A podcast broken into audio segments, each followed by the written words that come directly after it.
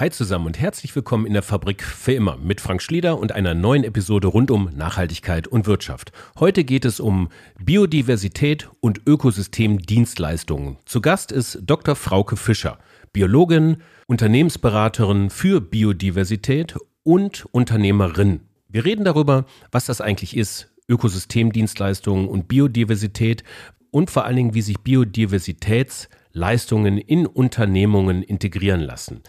Das alles hört ihr in dieser Episode. Also viel Spaß und Sinn in der Fabrik für immer. Fabrik. Fabrik. Fabrik.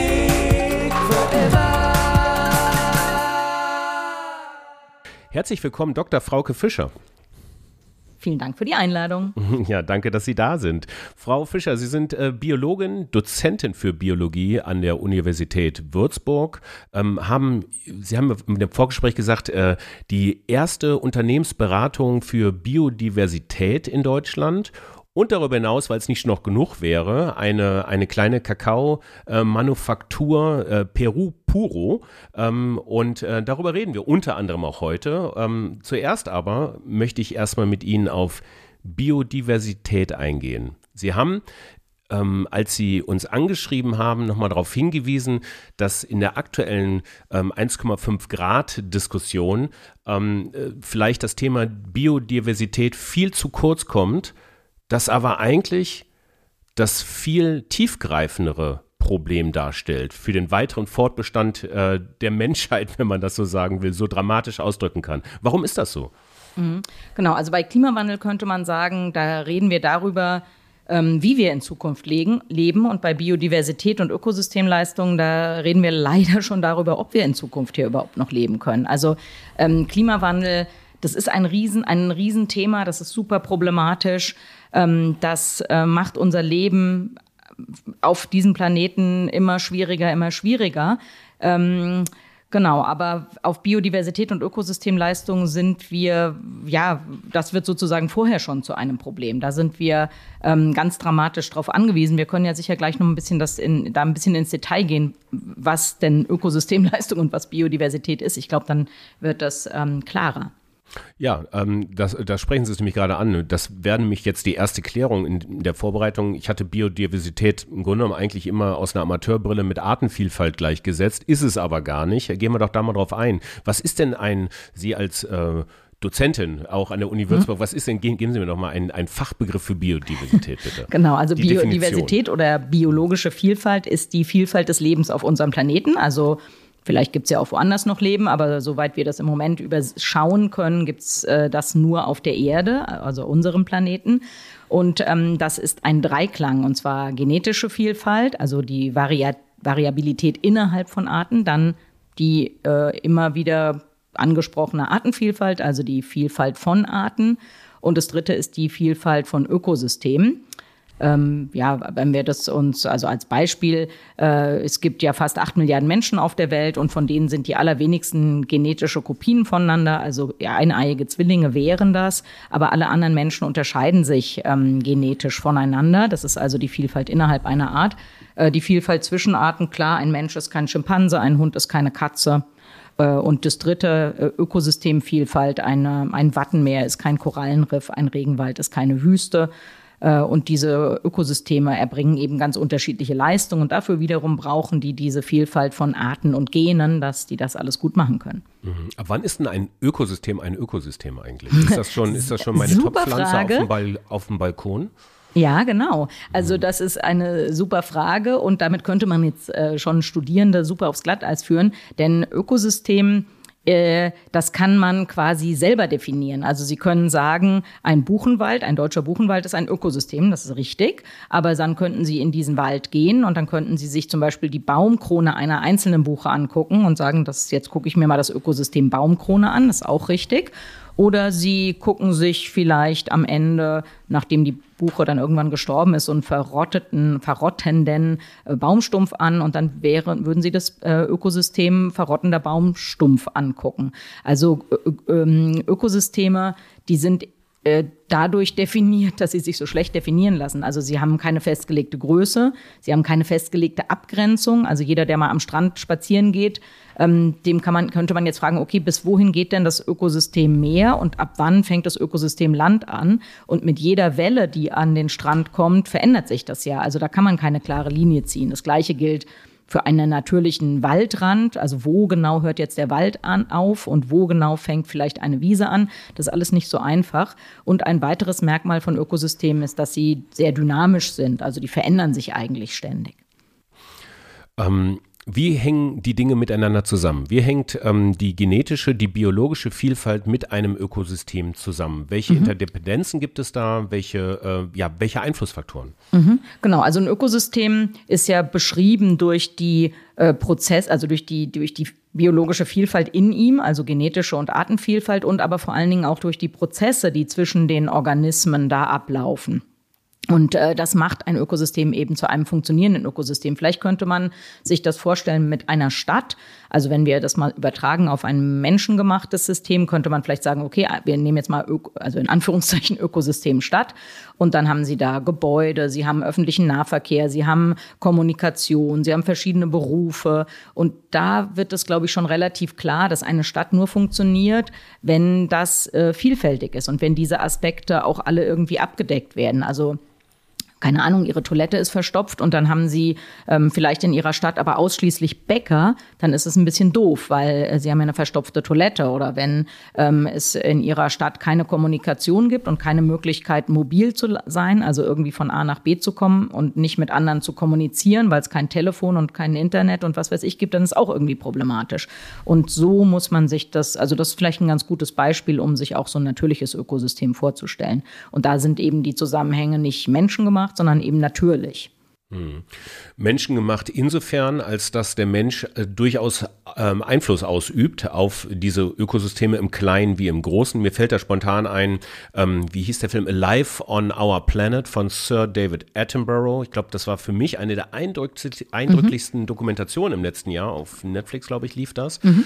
Und ähm, es war ähm, im Endeffekt, irgendwann kam das später mal, dass er sagte, ähm, This is now our planet. Also das ist ja. jetzt der Planet Planet der Menschen, mhm. ähm, run by humankind, for humankind. Also, genau. So, und das und, aber natürlich, also wir haben jetzt, ähm, es gibt eine ganz neue Studie, die ähm, ist auch in der Presse viel äh, rauf und runter publiziert und äh, zitiert worden, dass wahrscheinlich das Jahr 2020, also plus minus sechs Jahre, das Jahr ist, in dem es zum ersten Mal mehr menschengemachte Produkte, also vom Gewicht her, auf diesem Planeten gibt als Biomasse. Das heißt, das, was Menschen hier zusammenbasteln an technischen, an Gebäuden, an technischen Geräten, das äh, wiegt schwerer als alles, was die Natur produziert. Und das ähm, Problem dabei ist, dass das uns ein bisschen in der Illusion, in die Illusion geraten lässt, dass wir das alles so super in der Hand haben. Und dass es das nicht so ist, das kann man vielleicht an einer anderen Zahl sehen. Also, dass äh, mehr als die Hälfte des äh, von Menschen geschafften Bruttosozialprodukts, das basiert direkt auf Leistungen von der, aus der Natur. Das heißt, unser Wirtschaftswachstum würde also abgesehen davon, dass das überhaupt gar nicht funktionieren würde, aber wenn wir einfach das nur so ausrechnen wollten, dann würden wir sagen, okay, wir haben einen, wenn wir die Natur zerstören, dann geht unsere Wirtschaftsleistung rein rechnerisch auf jeden Fall schon mal um 50 Prozent zurück. De facto würde sie um 100 Prozent zurückgehen. Ähm, genau, aber das, äh, also diese Zusammenhänge sind einfach, die sind sehr, sehr eng und das Problem ist, dass die Menschen nicht, viele Menschen nicht bewusst sind.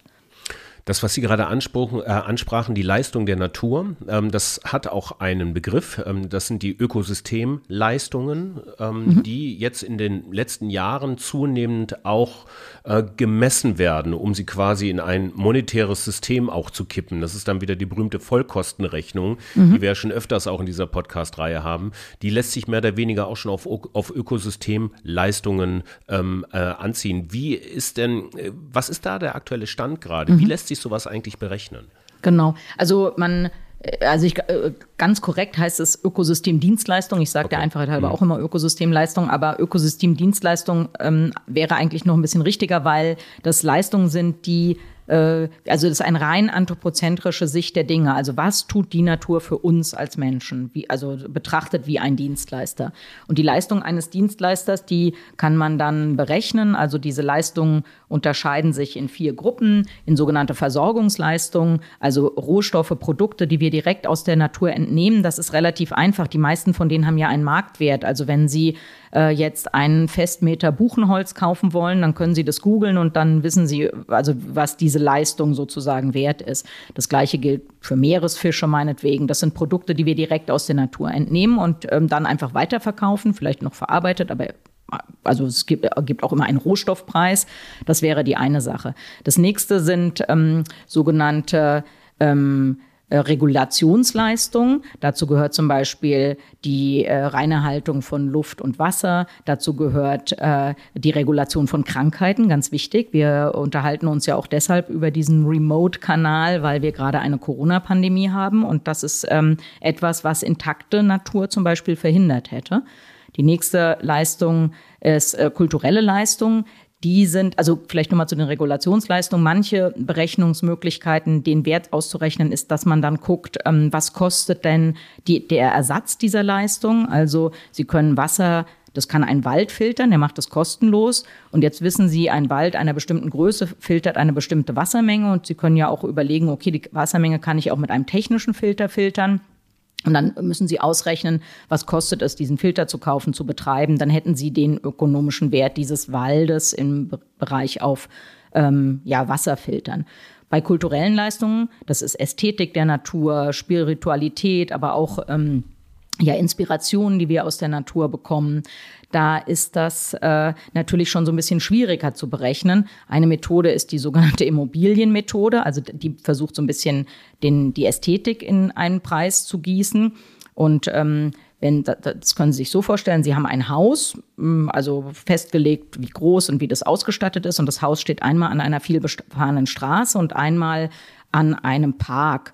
Und dann ist ja uns allen klar, das ist, Haus ist viel teurer, wenn es an einem Park steht oder wenn Sie da einen freien Blick auf die Alpen oder aufs Meer haben. Und diese Preisdifferenz zu der Immobilie an einem weniger attraktiven Standort, das wäre der ästhetische, also auch da könnte man ausrechnen, okay, das ist dann der ästhetische Wert.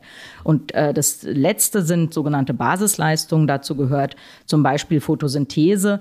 Und da können Sie schon sagen, also das können Sie rein theoretisch auch berechnen, dass Sie sagen, okay, alles, was, was macht, was schaffen wir denn, was schafft denn Biophotosynthese äh, für uns? Also Bereitstellung aller Lebensmittel, wenn es nicht gerade tierische Lebensmittel sind, die dann ja auch wieder von Pflanzen abhängen, hängen von Photosynthese ab. Und dann äh, könnten Sie auch ausrechnen, was das kostet. Photosynthese können Menschen wie manche andere dieser Ökosystemdienstleistungen übrigens nicht selber machen. Ähm, also es gab jetzt äh, vor wenigen Jahren mal in einem Labor, hat man, sich, hat man sich bemüht, so eine technische Photosynthese zu machen. Die war, hatte einen ganz geringen Wirkungsgrad und war super, super teuer. Also da können wir schon mal sagen, wenn wir weiter atmen wollen auf diesem Planeten, dann ist besser, wir erhalten äh, natürliche Prozesse, natürliche Ökosysteme, die dann zum Beispiel Photosynthese für uns machen. Lassen, lassen sich diese Werte monetär beziffern schon? Ich hatte das mal ja. äh, gelesen, irgendwie mhm. allein der Wert einer Biene zum Beispiel im mhm. Ökosystem ist mehrere Milliarden äh, Euro jährlich wert. Ähm, genau, also nicht von einer Biene, sondern von der Bestäubungsleistung von, ja, von Bienen. Genau, ja. genau, also das können Sie auch ausrechnen. Das macht man eben, indem man sich anguckt, welche Nutzpflanzen werden von Insekten bestäubt, welchen Marktwert haben diese äh, Produkte und dann weiß man, kann man so ableiten, welchen Wert also Bestäubung hat. Ähm, die Berechnungen, die es gibt für den Wert von, von Ökosystemleistungen, die haben sich jetzt nicht irgendwelche Biologen ausgedacht, sondern das sind Forscherteams mit Ökonomen, Volkswirten, ähm, ja, Mathematikern, die sich da ähm, super mit sowas auskennen und die erkennen und diese Berechnungen zeigen, dass der Wert von Ökosystemleistung immer mindestens das Doppelte ist des weltweiten Bruttosozialprodukts. Also eigentlich kann man zusammenfassend sagen, wenn wir Natur zerstören, also wenn wir Ökosystemdienstleistungen zerstören, wir haben weder die Möglichkeiten, die technischen Möglichkeiten für viele dieser Dinge, das zu ersetzen. Also Photosynthese war ein Beispiel. Ein anderes Beispiel ist die Bereitstellung fruchtbarer Böden. Das können nur ähm, Sets an Organismen. Das können Menschen nicht machen. Also wir können es teilweise nicht ersetzen. Und selbst wenn wir es, und die Sachen, die wir ersetzen können, die sind normalerweise viel teurer, wenn wir die durch technische Lösungen ersetzen. Und wenn wir dann angucken, Wert der Natur und Wert äh, des weltweiten Bruttosozialprodukts, dann kann man auch sagen, wir haben auch gar nicht das Geld, das zu ersetzen. Ja, ähm, äh, interessanterweise ist es so, wenn man das ersetzen wollen würde durch zum Beispiel technische ähm, Innovationen, also äh, ich weiß in einem Buch von Maya Göpel, Unsere Welt neu denken, ging sie auf eine Roboterbiene ein, entwickelt glaube ich von Walmart in den USA und der Skurrilität, dass wenn mhm. diese Roboterbiene ähm, die, ähm, ähm, die Bestäubungsvorgänge übernimmt, mehr oder weniger eine Wertschöpfung leistet, die auch dann in die Bilanz äh, eingerechnet werden kann und dementsprechend auch ins Bruttosozialprodukt, also ähm, die äh, der Ersatz einer natürlichen Biene durch eine Roboterbiene würde kurzum das Bruttosozialprodukt ähm, als ähm, Maßstab für Wohlstand und Wachstum äh, in der derzeitigen Zeit noch ähm, beeinflussen, die, ähm, die Leistung einer regulären Biene eben nicht. Es wird genau. nicht eingepreist. Ne? Mhm, genau, also wenn Sie einen äh, Korallenriffe oder Mangroven schützen Küsten, konnte man sehen, also äh, die schützen vor Tsunamis, die schützen vor Hurricanes, ähm, das äh, trotzdem werden die zerstört und diese, das wird dann, ja, fällt sozusagen unter den Tisch und anschließend müssen sie vielleicht einen Deich bauen oder sie müssen alle zwei Jahre ihr Haus neu bauen, weil das zerstört wird. Und das äh, zahlt dann positiv aufs, aufs Bruttosozialprodukt ein. Deswegen, natürlich kann man auch sagen, okay, wir müssen das Bruttosozialprodukt anders berechnen. Da gibt es einfach ein paar Dinge drin, die, äh, wo Schäden ja äh, ja, wo Schäden sozusagen positiv sind, weil irgendeiner verdient natürlich daran, dass er diese Schäden irgendwie wieder beheben muss. Hm, absolut. Dazu kommen wir vielleicht nochmal an, an einer anderen Stelle. Da aber nochmal, wenn man aus dieser monetären Sicht ähm, ähm, bleiben möchte, Sie haben es ja gerade angesprochen, Korallenriffe, Mangrovenwälder. Was sind denn so die wertvollsten Ökosysteme der Welt? Mhm. ja, das, äh, ja, gute Frage. Also grundsätzlich kann man sagen, fruchtbare Böden sind das allerwertvollste Ökosystem, egal wo die sich befinden, denn fast die gesamte Ernährung von Menschen basiert ja auf denen. Also abgesehen von Meeresfisch, die Welternährung braucht fruchtbare Böden. Das ist tatsächlich bei diesen Berechnungen auch immer die wertvollste Ökosystemleistung. Ähm, wir verlieren im Moment pro Menschen auf diesem Planet über, also ungefähr 3,4 Tonnen fruchtbaren Bodens jedes Jahr. Das ist also ein riesiger Unsinn, den wir da betreiben. Und äh, wenn Sie, und dann muss man natürlich vielleicht schon sagen, dass der Wert, also äh, keine Ahnung, ich habe ein Ferienhaus an einem See. Für mich ist natürlich dieses Ökosystem See ein äh, super wertvolles. Äh, wenn Sie sich äh, angucken, wenn Sie sagen würden, ja, okay, wenn wir, es gibt bestimmte, also Berggorillas, die gibt es überhaupt nur noch in zwei Schutzgebieten auf der Welt, die werden in keinem Zoo der Welt äh, gehalten. Ähm, wie viel ist jetzt so ein Berggorilla wert? Also wenn wir, die kommen auf einer ganz kleinen Fläche vor, wenn wir die Fläche zerstören, sind die Berggorillas ausgerottet. Ähm, macht es die jetzt, ist das wertvoller, als wenn wir keine Ahnung, in einem in einer Region, anderen Region andere Organismen äh, schützen. Also das, äh, da muss man schon sehr vorsichtig sein, wenn man von dem Wert von Natur redet. Also diese, wie gesagt, die Ökosystemdienstleistung ist ja eine anthropozentrische Sicht der Dinge. Eine andere Möglichkeit, sich das anzugucken, wäre, dass man sich anguckt, wo sind denn Hotspots der Biodiversität auf unserem Planeten? Also welche Gebiete zeichnen sich aus durch eine extrem hohe äh, genetische und Arten- und Ökosystemvielfalt? Und das sind eben meistens, also an Land sind das tropische Regenwälder und im Meer sind das äh, Korallenriffe. Und äh, wenn wir, also jetzt zum Beispiel, es gibt viele wissenschaftliche Studien darüber, wie können wir denn, was müssten wir tun, um das meiste an Biodiversität auf unserem Planeten zu retten?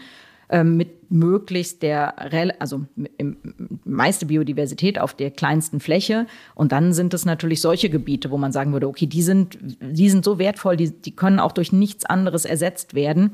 Da müssen wir als allererstes aktiv werden.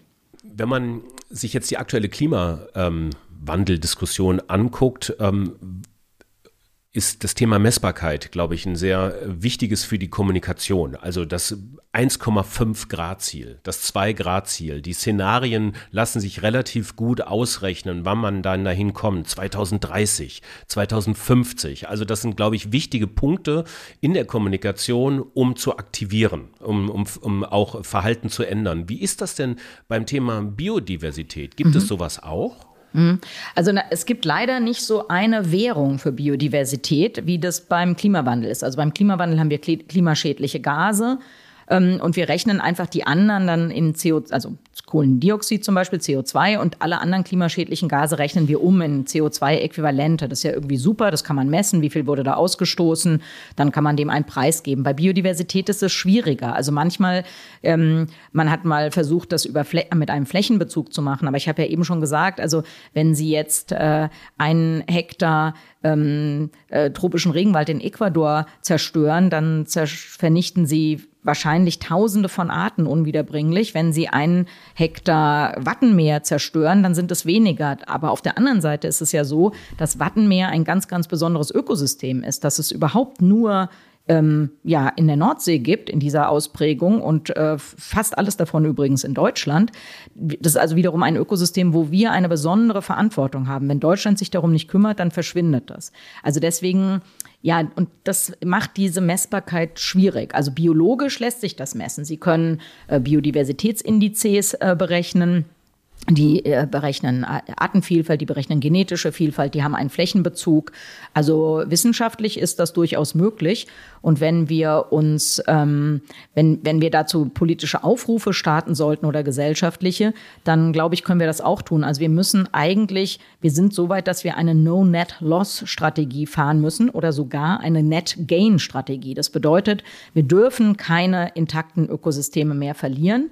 Ähm, und dafür gibt es übrigens ganz, ganz klare ökonomische Gründe auch. Also die Landwirtschaft in den USA, die ist abhängig von der Intaktheit des Amazonas-Regenwaldes. Die Landwirtschaft in Mitteleuropa ist abhängig von der Intaktheit des Regenwalds im Kongo-Becken. Für uns ist es äh, also wenn wir, ja, es ist einfach, wäre total logisch, wenn wir diese Länder dafür, einfach nur dafür bezahlen, dass sie den Wald stehen lassen. Das wäre ähm, und das, das ist irgendwie ganz klar. Da sind sich alle Wissenschaftler einig. Also das ist, was wir tun müssen. Ähm, genau, das Gleiche ist natürlich bei, Sie können sich äh, bei der Artenvielfalt oder der Abundanz, also der Häufigkeit von Arten angucken. Äh, seit äh, äh der, der Mensch, der, der, wir haben hier das Artensterben ungefähr um den Faktor 1000 beschleunigt. Und ähm, wir könnten jetzt natürlich Ziele machen. Wir könnten sagen, okay, es gibt heute noch ähm, ja, vielleicht 30.000 Löwen und unser Ziel muss sein, dass es äh, bis 2050 wieder 50.000 Löwen gibt. Also dass solche Ziele könnte man ganz klar ausrufen und dahinter würden natürlich Maßnahmen liegen, die man machen müsste, um ähm, das zu erreichen. Und vielleicht noch mal, damit die Leute sich das ein bisschen besser vorstellen können. Also äh, wenn wir Biomasse, also Biomasse versus Anthropo also menschlich gemachter Masse, habe ich ja am Anfang schon gesagt. Aber wenn wir mal Biomasse unterschiedlicher Säugetiere angucken, also wir sind ja auch ein Säugetier, dann ähm, sind, machen Menschen und Haustiere, hauptsächlich Rinder und Schweine, 96 Prozent der Säugetierbiomasse auf unserem Planeten aus und nur noch vier Prozent sind wilde Säugetiere. Und da gehören ja solche, da sind Blauwale drin, Elefanten, Büffel, ähm, Nilpferde, ja, und die alle zusammen machen nur noch vier Prozent der, der Säugetierbiomasse auf unserem Planeten auf, aus. Das ist wirklich erschreckend und von, also da könnte man ja auch sagen, okay, da müssen wir irgendwie hinkriegen, die müssen auf jeden Fall wieder 10 Prozent sein oder irgend sowas. Das müsste, könnte man ja machen. Ja, absolut. Mir ist gerade eine Frage noch ähm, gekommen zum Thema ähm, äh, Wald bzw. Aufforstung. Auch das ist ja natürlich ähm, zum Glück immerhin äh, auch gerade ein wahrscheinlich auch recht blühender Wirtschaftszweig, zumindest in aller Munde. Klimaneutralität hat viel was mit Baumpflanzung zu tun. Also dafür, dass ich nach München fliegen darf, ähm, lasse ich dann einfach fünf Bäume pflanzen. Mhm. Ja. Ähm, nun ist das natürlich natürlich nicht alles so einfach. Ähm, ab wann wird denn ein, werden denn neu gepflanzte Bäume eigentlich zu einem Ökosystem? Also ab wann entwickelt also sich dann das Artenvielfalt kann man in gewisser Hin ja. Also streng genommen kann man sagen, also natürlich sind die, wenn sie einen Baum pflanzen, haben sie sozusagen mini, mini Ökosystem gemacht, aber äh, ein, also das ist gut, dass Sie das ansprechen, weil das mir auch ein Herzensthema ist. Also die ein Mensch kann Bäume pflanzen, aber ein Mensch kann keinen Wald machen. Also dieses komplexe Ökosystem ist ein natürliches Ökosystem. Dem können wir natürlich ähm, das können wir unterstützen. Also in Deutschland gibt es Maßnahmen zum ökologischen Waldumbau. Wir haben ja auf großen Flächen Fichtenmonokulturen, wo eigentlich Laubmischwälder hingehören würden. Und da gibt es natürlich Organisationen, die das machen, auch Waldbesitzer, die erkannt haben, dass das, dass das sie resilienter macht, auch gegen den Klimawandel, gegen Extremwetterereignisse zum Beispiel. Ähm, also sowas können Menschen machen. Aber äh, also ich möchte vielleicht auf zwei Punkte da nochmal eingehen. Also, also erstens ganz, ganz wichtig, Menschen können kein Wald pflanzen. Menschen können Bäume pflanzen und unsere absolute Priorität muss der Erhalt stehender Wälder sein. Also wenn ich weiß, dass alle das irgendwie toll finden, Bäume zu pflanzen und das ist äh, natürlich auch irgendwie gut, aber es ist nichts im Vergleich zum Schutz stehender Wälder. Dazu kommt, und das wissen auch leider sehr wenige, dass ähm, Böden ja viel kohlenstoffreicher sind als äh, in den meisten Fällen als die Wälder, die da drüber stehen. Also ungefähr zehnmal so viel Kohlenstoff ist im Boden gebunden wie in der Biomasse, die drüber steht.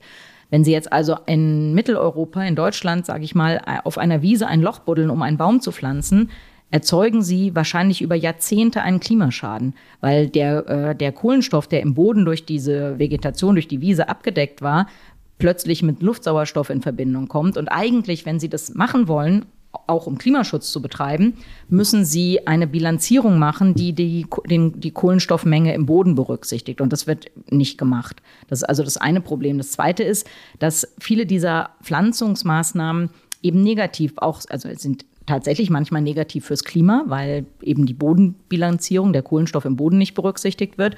Aber sie sind sehr häufig auch sehr negativ für Biodiversität, weil ähm, da zum Beispiel Monokulturen von irgendwelchen schlecht, schnell wachsenden, standortfremden Arten hingestellt werden und sie ähm, binden, selbst wenn sie, wenn sie CO2 binden in ihrer, in der, Ab, ja, in der, in der, Bilanz, in der Bilanz, haben sie trotzdem unter Umständen einen Schaden für Biodiversität äh, erzeugt. Das ist also schon mal doof. Und das Zweite, was sie Ihre Frage begann ja mit Ihrer Kompensation für einen Flug.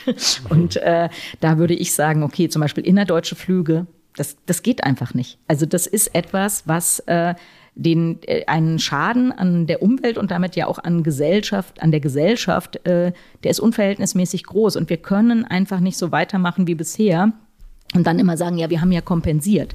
Also ich habe das eben ja schon angedeutet, wir sind auch gar nicht mehr in so einem Bereich, wo es um Kompensation geht, sondern wir sind um, äh, in einem Bereich, wo wir, wir haben es übertrieben und wir müssen jetzt umkehren. Wir müssen, wir müssen ein Net Gain haben und nicht mehr einfach nur Kompensation. Und bei, bei dieser ganzen Kompensationssache gibt es so, gibt's eine Kaskade, die jeder, glaube ich, leicht verstehen kann und die man im Hinterkopf haben sollte.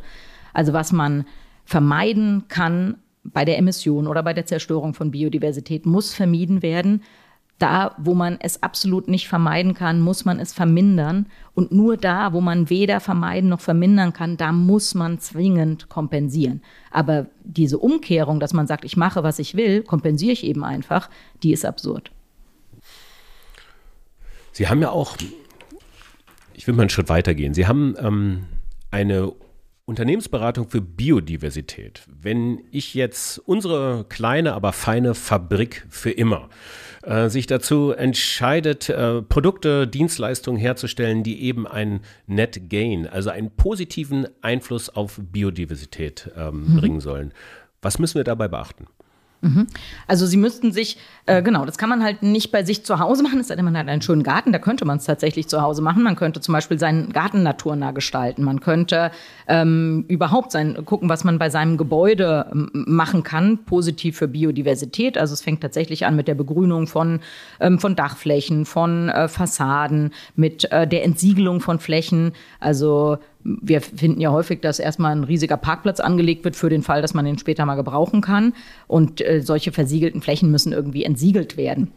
Und dann geht es natürlich weiter, also zum Beispiel Kooperationen, also, also große Unternehmen, die können eigene Projekte starten, die könnten rein theoretisch private Schutzgebiete ähm, errichten, indem sie Flächen kaufen und aus der Nutzung nehmen und oder biodiversitätsfreundlicher gestalten. Wenn man jetzt ein kleines Unternehmen ist, dann würde man wahrscheinlich eher eine Naturschutzorganisation unterstützen bei einem ähm, biodiversitätsfördernden Projekt, was die machen. Und dann könnte man sich, das äh, würden größere Unternehmen oder machen größere Unternehmen, dann könnte man sich natürlich direkt darum bemühen, auch so eine Bilanzierung zu machen. Dann würde man sich angucken, okay, wo entlang unserer Wertschöpfungskette greifen wir denn bei Biodiversität und Ökosystemleistung ein? Da würde man wieder diese drei Schritte machen vermeiden, was zu vermeiden ist, vermindern, was zu vermindern ist. Und dann würde ein Rest bleiben und da würde man sagen, kompensieren wir. Und das könnte eben, das müsste durch aktive biodiversitätsfördernde Maßnahmen sein. Also ja, Naturschutzprojekte letzten Endes. Mhm, okay. Ähm, Sie selber haben ja auch eine kleine ähm, Manufaktur, eine Kakaomanufaktur, Peru Puro, und ähm, versuchen eben jenes, nämlich äh, mhm. durch äh, Produkte ähm, äh, oder Produkte oder in diesem Fall Kakaodienstleistungen den Biodiversitätsfaktor, ich habe das Wort unfallfrei hinbekommen, zu erhöhen. Ähm, was machen Sie da? Genau, also wir sind, äh, wir sind sozusagen der Business Case for Biodiversity. Das ist sicher eine Sondersituation und ähm, ich glaube oder bin mir sicher, wir sind ja auch mehrfach ausgezeichnet worden, dass das ein ein absolutes Vorzeige-Leuchtturmprojekt ist. Also was machen wir? Wir arbeiten äh, mit äh, im Moment 45 Kleinbauernfamilien in Peru zusammen. Diese äh, Bauern ähm, haben degradierte Flächen übernommen. Also Flächen, die andere Land, wo andere Landwirte Regenwald zerstört hatten, ein paar Jahre Landwirtschaft betrieben haben und sich dann da zurückgezogen haben, weil man da nicht mehr richtig was produzieren konnte. In, in diesem Teil Perus gibt es eine Landflucht, also immer mehr Leute verlassen das Gebiet, deswegen gibt, äh, äh, sind solche Flächen verfügbar.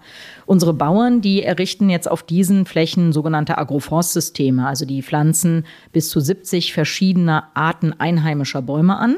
Die ähm, pflanzen dazwischen Nutzpflanzen, also Kakao, aber auch ähm, verschiedene Gewürze, verschiedene ähm, Obst, Gemüse. Wenn man sich das anguckt nach ein paar Jahren, sieht es äh, tatsächlich aus wie ein, also wenn man ein Laie ist, denkt man vielleicht, das ist eine Art Regenwald. Das sieht gar nicht aus wie eine Nutzfläche.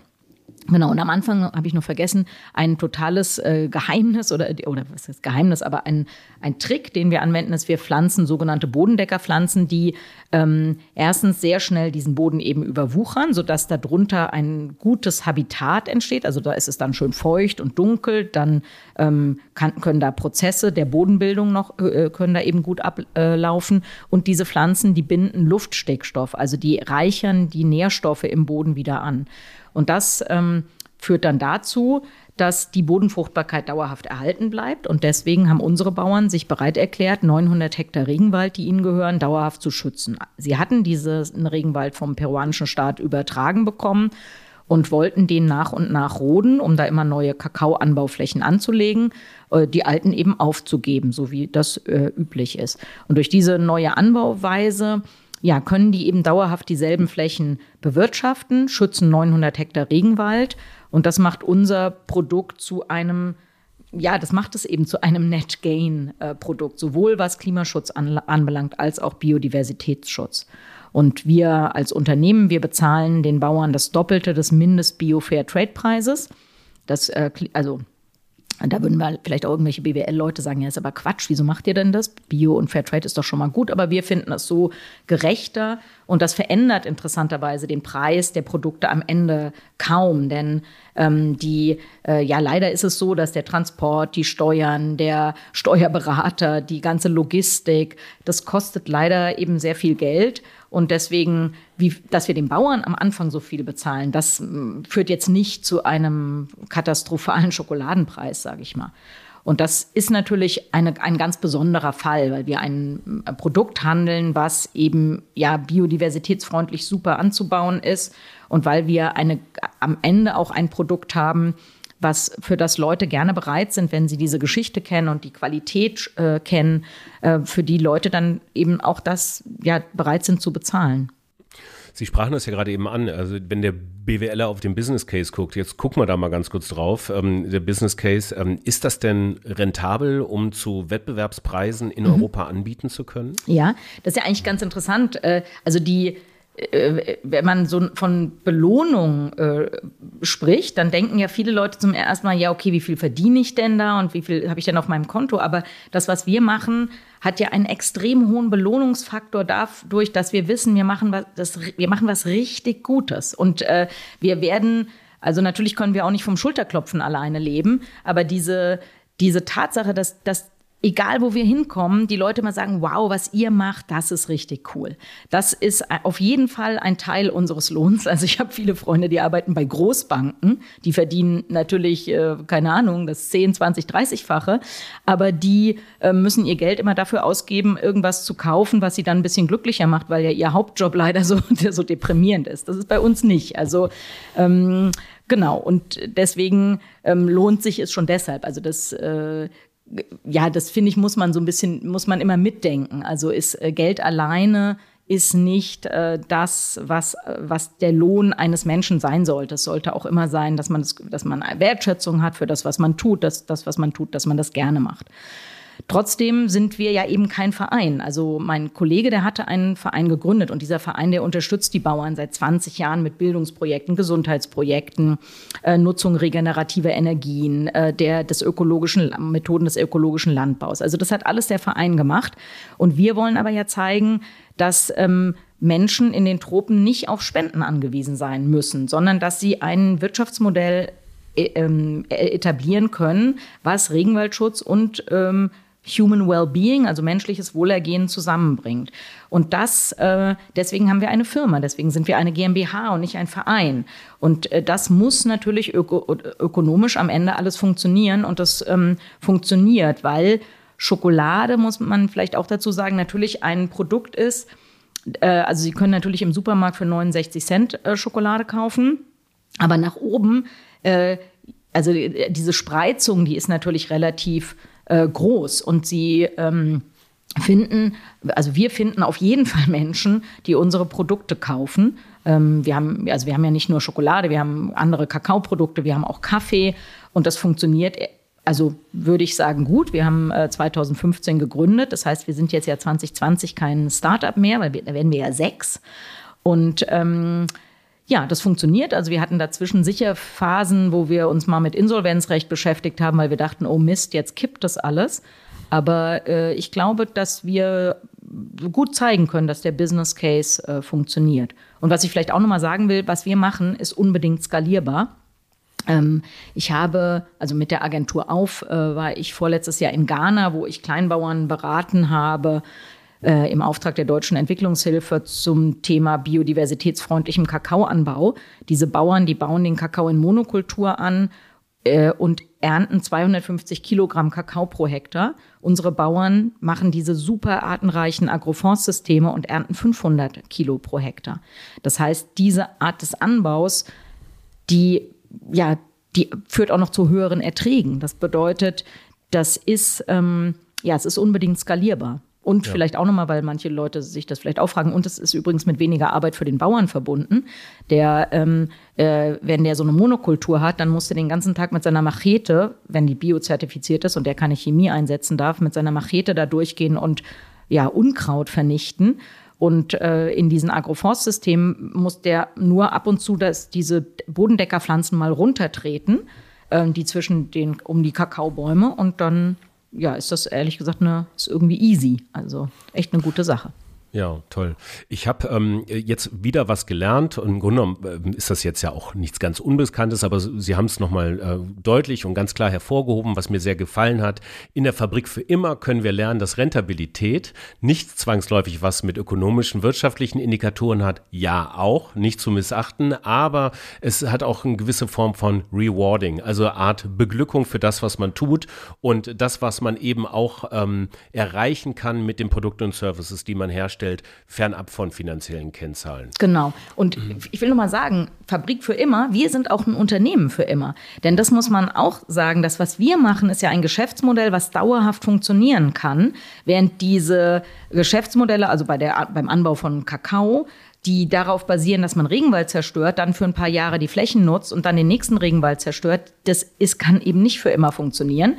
Selbst wenn es keine Naturschutzmaßnahmen gibt und keine Strafen für die Zerstörung von Regenwald, ist der Regenwald ja irgendwann zu Ende. Und dann, ähm, ja, dann wächst der Kakao übrigens sowieso nicht mehr, weil dann sind die äh, Niederschlagsregime zerstört, der Wasserhaushalt, die globalen Nährstoffkreisläufe. Also dann funktioniert das äh, so oder so nicht mehr. Und das, was wir machen, Kakao für immer. Sehr schön, sehr schön. Kakao für immer. Den äh, Claim merke ich mir. Und so wird aus einem Gespräch über Dio, äh, Biodiversität ein schönes Stück äh, Content Marketing. Ähm, das äh, unterstützen wir sehr gerne, Frau Fischer. Ganz wunderbar. Zum, zum Abschluss, ähm, Sie haben ein Buch geschrieben. Was hat die Mücke je für uns getan? Jetzt sagen Sie uns mal, was hat die Mücke denn je für uns getan? genau, also ich muss ganz kurz noch sagen, worum es in dem Buch geht. Also da geht es darum, endlich verstehen, was biologische Vielfalt für unser Leben bedeutet.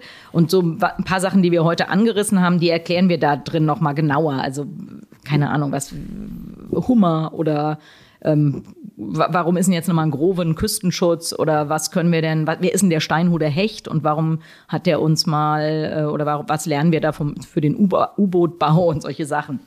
Und äh, genau, und bei der Mücke, da ist die Ein Antwort ja nun super, super einfach, denn tatsächlich, wir haben ja viel über Kakao geredet, Mücken sind die einzigen Bestäuber von Kakao. Also ohne Mücke keine Schokolade. Weil- Und äh, ja, bei vielen nachfragen. anderen Tier- und Pflanzenarten ist es nicht ganz so einfach, die Zusammenhänge zu erklären, aber bei Mücken ganz einfach. Darf ich da kurz fragen, warum ist das so? Warum ist die Mücke Ja, Sie haben äh, das äh, super, dass wir darauf nochmal zur Sprache kommen. Sie haben ja vorhin diese Bienendrohne da angesprochen. Genau, also. Kakaoblüten sind super klein und super komplex gebaut. Eine Biene kommt da nicht rein. Also weder, weder eine Bienendrohne noch eine echte Biene. Eine Biene ist äh, sozusagen dick und äh, kugelig und äh, schafft es in so eine Blüte nicht. Und diese ähm, Blüten, ja, wie gesagt, super mini sind die und super kompliziert gebaut. Und nur so zwei Arten ganz kleiner Mücken, die können sich da irgendwie reinwursteln und die ähm, und den äh, Kakao dann bestäuben. Und auch da wieder, deswegen sind auch diese Agroforstsysteme so super, weil diese Mücken, weil die so klein sind, die können ja nicht weit fliegen. Und wenn die in so einer Monokultur sind, wo es gar kein gutes Habitat für die gibt und die Bäume, also selbst wenn die Bäume nur drei, vier Meter auseinander stehen, schaffen die diese Überbrückung nicht. Und bei uns haben die Mücken ähm, in diesen Bodendeckerpflanzen und in dieser ja, artenreichen Vegetation so viele Brut- und Fortpflanzungsmöglichkeiten, dass es eben viele Mücken gibt und deshalb viele Kakaoblüten bestäubt werden und deshalb der Ertrag so hoch ist. Wow, schöner Zusammenhang, schönes plakatives Beispiel. Frau Fischer, ich ähm, bedanke mich ähm, für, diese, für diese kurzweiligen äh, knapp 40 Minuten. Ähm, kurz zusammenfassen, Biodiversität ähm, hat im Grunde genommen was mit drei Vielfalten zu tun, der biologischen, generischen, äh, genetischen und der Ökosystemvielfalt. Ähm, es ist so, dass da die Ökosystemdienstleistungen, der Dienst der Natur ähm, an den Menschen sind aus einer rein menschenbezogenen Perspektive. Äh, will man das monetarisieren und aufrechnen, kann man ungefähr als Faustpfand nehmen, äh, der Wert dieser Ökosystemdienstleistungen ist ungefähr immer doppelt so hoch wie äh, das weltweite BIP, äh, was man so angibt. Ähm, vielleicht, also das zumindest als Pauschalaussage, als einfache Aussage. Was ich noch ganz interessant fand, ähm, dass äh, ein Mensch äh, Bäume pflanzen kann, aber ein Mensch äh, kein Wald pflanzen kann. Insofern gilt es jetzt für das tägliche Verhalten, ver vermeiden, vermindern und erst dann Kompensation. Das ist auch das, was Sie in der Unternehmensberatung Unternehmen auch zuerst raten und dann auf die verschiedenen Cases wahrscheinlich eingehen. Ähm, will ich als Fabrik für immer ein Produkt herstellen, bedeutet das, dass ich erstmal idealerweise meine Gebäude begrüne, die ich da habe, dass ich die Boden entsiegelt bekomme, dass ich Kooperationen starte mit Naturschutzorganisationen und dergleichen und ähm, zusehe, dass ich möglichst schnell in eine Bilanzierung komme, die eben eine Vollkostenrechnung, wenn man so will, mit einschließt. Ne? So, und unterm Strich bedeutet das äh, Biodiversität äh, beachten. Äh, für weitere Rückfragen schaut in die Show Notes. Ihnen, Frau Fischer, vielen Dank und auf bald. Ich freue mich und bedanke mich auch nochmal sehr herzlich. Hat mir sehr viel Spaß gemacht. Ciao. Das war die Fabrik für immer mit Dr. Frauke Fischer. Wenn euch diese Episode gefallen hat, dann teilt sie doch gerne, wie immer. Und gebt uns eine gute Bewertung bei Apple Podcast, am liebsten 5 Sterne. Äh, für Anfragen, Rückfragen, Anmerkungen, Themenvorschläge, Gästevorschläge, schreibt uns gerne eine E-Mail an info@fabrikfürimmer.com oder mir eine Direktnachricht bei LinkedIn. Frank Schlieder ist mein Name. In der nächsten Episode machen wir einen großen Sprung zur Klimatechnik, also auf Englisch Climate Tech. Und ähm, und da gibt es allerlei Initiativen, so auch die Climate Founders von Markus Sutthoff. Und was das genau bedeutet und vor allen Dingen was grünes Startup-Tum bedeutet, darüber reden wir in der nächsten Episode in der Fabrik für immer. Also, bis dahin, viel Spaß und Sinn in euren Tagen, bleibt gesund und viel Spaß und Sinn in der Fabrik für